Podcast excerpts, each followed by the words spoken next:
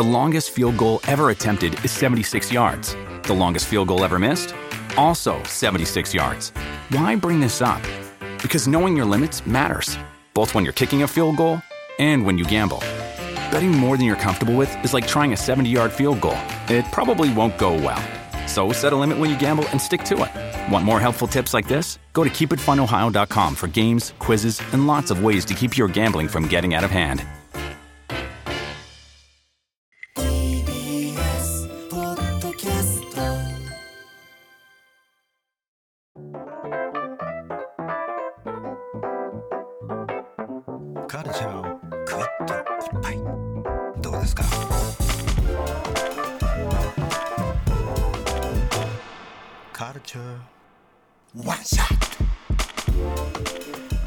からは明日すぐに使える一発必中のカルチャー情報をお伝えするカルチャーワンショットのコーナーでございます、えー、ということで引き続きこの時間も番組恒例こちらの企画をお送りしましょう。アトロク推薦図書月間2024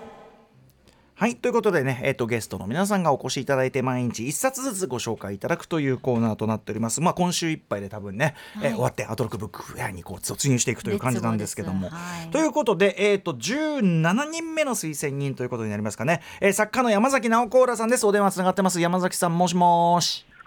山崎です。よろしくお願いします。どうもご無沙汰しております。よろしくお願いします。よろしくお願いします。はい、ということで山崎直子浦さん簡単なご紹介を日比さんからお願いします。はい。1978年生まれ小説家でエッセイストでいらっしゃいます。2004年会社員をしながら執筆した「人のセックスを笑うな」でデビュー。ご自身の目標は誰にでもわかる言葉で誰にも書けない文章を書くこと。著書には小説「美しい距離」「肉体のジェンダーを笑うな」「リボンの男」エッセイ集は「指先からそうだ」「かわいい夫」「母ではなくて親になる」など多数です。そして昨年の3月単行者より刊行されました未来の源氏物語は2023年度第33回文化村ドゥマゴ文学賞を受賞されました。わ山崎さんおめでとうございます。どうもありがとうございます。いやもう僕ら的にはこの名著です。名著本当に未来の源氏物語だからもうあの本当に嬉しいですよ。もう。はいはい以前取り上げてくださってありがとうございました。ねすみませんなんかちょっとでかい言葉でも本当にあのというのはこの番組でもちょいちょいその後あの直子らさんのねこのあの未来の源氏物語の話題にすることが多くてあの今光る君へって大河ドラマやってますけどそこにご出演されてる俳優のあの松木実さんという方がまあこの番組のリスナーであの山崎さんのその未来の源氏物語の特集を聞き、うん、であの読んでそのやっぱ感銘を受けあの主演の吉高由里子さんにもお渡しして読んでもらったみたいな、松本実さん松本松本さん、松本松本松本実さんです松本実さん、はい、矢部太郎さんの会の時に、あ、そうなんですよ、おっしゃってましたそうなんですよ、拝聴しました。ありがとうございます。だから僕自分が書いた本じゃないですけど、すごいどやってしまいました。そうでそうでしょうなんつって。はい、嬉しいです。ありがとうございます。うん、あのでもね、あのそれぐらい我々もすごく改めて目から鱗のね一冊だったという未来の現状物語でございます。あ、当然アトロクブックが2024にも選奨リストに入れさせていただいているという感じでございます。ということで、えっ、ー、と推薦図書今日本日は山崎直子らさんに推薦いただく一冊ご紹介いただきたいと思います。山崎さん何にしましょうか？お願いします。はい、えっ、ー、とトランスジェンダー入門あこれを言った方がいいんですかねすいません 不安になる前にしろ修二明高井ゆとりのトランスジェンダー入門です。はいありがとうございます。トランスジェンダー入門まあもうズバリのタイトルですけどね、はい、えー、日比さん改めてこの本の作者の、えー、二方ですかね、はい、ご紹介お願いします。はい。修二明さんは主婦夫は夫と書く主婦です。そして作家でいらっしゃいます。著書にはトランス男性によるトランスジェンダー男性学。共著には埋没した世界トランスジェンダー2人の往復書簡があります。そしてもう一人高井ゆとりさんは倫理学者で群馬大学准教授でいらっしゃいます。役所にはショーン・フェイトランスジェンダー問題議論は正義のために。そして著書にはハイデガー世界内存在を生きるです。この本そして、えーと、おすすめいただいたこの本は昨年の7月に集英社文庫から発売されました集英社新書ですかね。集英社新書から出していただきました、はい、はい、ということで、えーと、山崎さんこちらの本を選ばれた理由はなぜでしょうか？はいえっと私が世の中を見渡す限りだと、うん。まあ世の中優しい人がいっぱいいて、うん。差別なんてしたくないっていう人の方がまあ多数派だって思うんですけども、はい。なんか実際のところはまあトランスジェンダー差別って呼ばれてる現象がすごく起きていて、そうですね。まあ、トランスジェンダーの人がちょっと言いにくいとか生きにくいって感じることがうん。いっぱいある、まあ、そういった言葉が溢れてる世の中になってしまっていて、うん。なんでだろうっていうのを思うに、うん。まあ多分あんまり、まあ、そのトランスジェンダーの人は人口のなんか1%にも満たないぐらいって言われてるみたいなので、ええ。っとえまあ、多数派の人がよくわからない知識が得られなかったり身近にはいないんじゃないかうんというような感じがして、よくわからなかったり知識がないっていうところから不安だとか怖いっていうことがはい。あるのかもしれないから、うん。あのそういったこう知識をうん。こう手に入れられるようなうん。入門書、うん。まあ、これ一応タタタイトルからしてうん。トランスジェンダー入門なので、ええ。こういった入門書が広がったら、うん。その差別みたいなものが少なくなっていくってことにつながるのかなと思って、えっと、選びました。あの本当おっしゃる通りであの僕も例えばそのトランスジェンダーの方々のそのだから差別と的なその言説が結構流布してるのどうしたもんかなって思った時にでも多分ねそのあの身の回りに知り合いとかもいなくてそのリアルな生きた人の人権の話だっていう実感が多分湧かないのかなとか。はい、思うことがあってでそういう時に確かにあの分かりやすく議論っていうかなそのベースになるような認識みたいなのをどういうふうにだから僕は今までネットフリックスのドキュメンタリーの「トランスジェンダーとハリウッドディスクロージャー」ってタイトルのあ。れを、まあ、まずこれ分かりやすいし映画の話だからみんな入りやすいからこれ見てみみたいなことを言ってたんですけどこういう本やっぱ一個あるとっていうのはすごく分かるというか僕もこれちょっと拝読してなかったですけどこれあの読んで改めて多分自分の分かってないとことかも勉強し直そうかなとか思いましたねこれね。はい。うん、これはすごくあれですか？やっぱりじゃああの何にもそのゼロ状態からでも読みやすい感じになってる感じですか？はい、あの知識がないってことを責められない、やっぱりなんかそのトランスジェンダーのことについて知りたいとか、うん。あの何かこう、差別をしないようにしたいって思っていても、うん自分の方がまずなんか知識がなさすぎるからええ。怒られるんじゃないかとか、あなんかそういう思いってああるけれども、最初からもう知らないことを前提にこう書いてくださっているので、うん。えーそこがまずいいと思います。うん。そのトランスジェンダー入門ってタイトルがまずすごい入りやすい。はい、そもそもね、そうですよね。最初に手手に取る一冊としてまずあれだしボリュームもすごく読みやすいしあと、はい。なんか目次見る限り本当にそのトランスジェンダーの方々が取り囲まれてるいろんなあの問題の側面みたいなのすごい整理されててはい、例えばそのフェミニズムとの関係とかあちゃんとこういうのも解きほぐしてるんだったらすごいこれ一冊でめちゃくちゃいいなってなんか目次見るなに思いました。そうですね。で、うんなんかちょっと読んでみると文章がパキッとしてて、うん読み物としても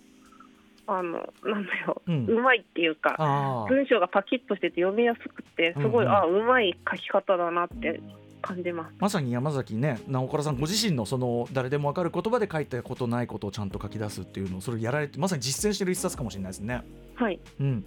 えーとはい、山崎さん的になんか印象に残ってるパートとかもしあればぜひちょっと具体的にご紹介いただきたいんですが、はい。うん。えっと、終わりにっていう、まあ、後書きのところにある一節なんですけれども、そうです、トランスジェンダーの人たちは、すでにこの社会に共に生きているのです。買い物をし、出勤し、人と交流し、時に病気になって病院に行くこともあります。元気な時はカフェで本を読んだり、疲れた時は可愛い犬の写真を見て癒されています。何の変哲もない一人の人間です。しかし今の社会ではトランスの人は何の変哲もない人として生きていくことが難しい状況にあります。うーん。って書いてあって、うん。えっ、とまあそのトランスジェンダーの人は別に特別な人じゃなくって、ふまあ、ごく普通の人なんだけれども、社会の側にまあちょっとうん。現状は問題があるから、はい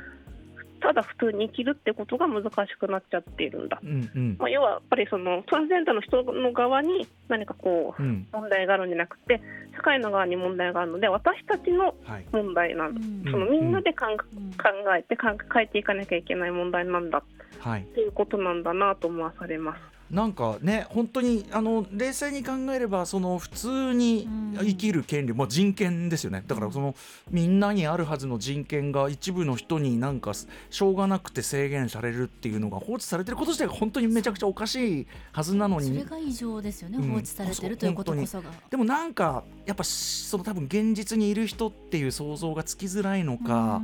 なんかでまたその隙間にそういうこう例えば差別的なこう言説とかすごい偏った情報とかがガッと入ることでまたなんかそういうこう嫌な空気が倍増されちゃったりとかその悪循環があるんでやっぱこうこういうところでまずちょっとその知らないなら知ろうとすることとかっていうしかもその知ることの障壁を限りなく下げてくれるこういう本のあれってすごくいいですねこれね。僕もすごいこれ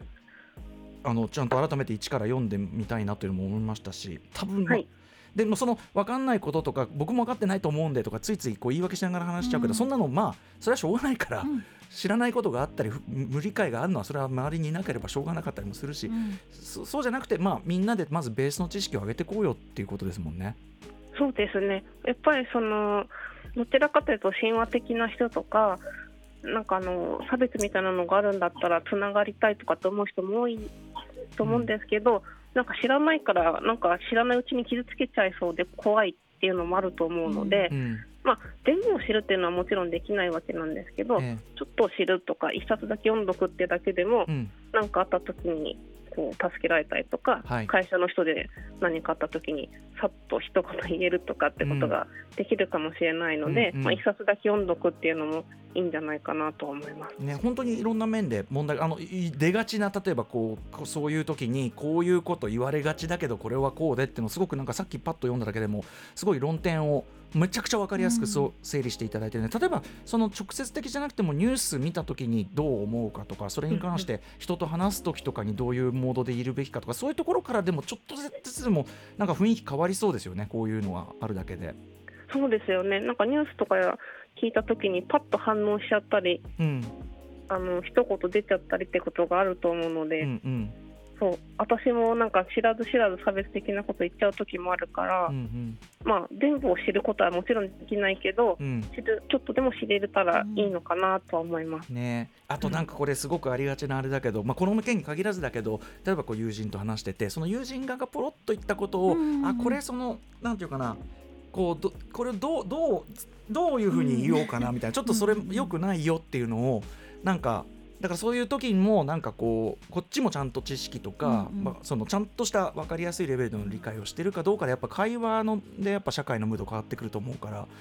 なんかそういうのに本当にあの必ずなんか知っとくべきことの最低ラインっていうのを多分提示されてるのかと思ってるんで、そうですね、うん、会話で社会ができてるんですよね、うん、SNS, SNS で一言つぶやくとか、うん、そういうのも社会活動だと思うので、うんうん、本当に会話で社会ができてるから、うん、ほんのちょっと知ってるってだけでも、うん、そういう人が増えたらものすごく変わるのかもしれないですね。ね。いやあのありがとうございます。ちょっとすごくあの僕自身もこういう本あったらいいのになってああんのかいってことですいません不勉強であったって感じなんでこれ本当にあの推薦図書月間に入れるのにふさわしい一冊かと思います。はい、改めてえっ、と、えー、山崎直子さんがお勧めいただいた入魂の一冊は、えー、庄司明さんと高井ゆとりさんが、えー、書かれました。トランスジェンダー入門集英写真書からえっ、と税込みで1056円、はい、ただ増税ね、うん、ことになっております。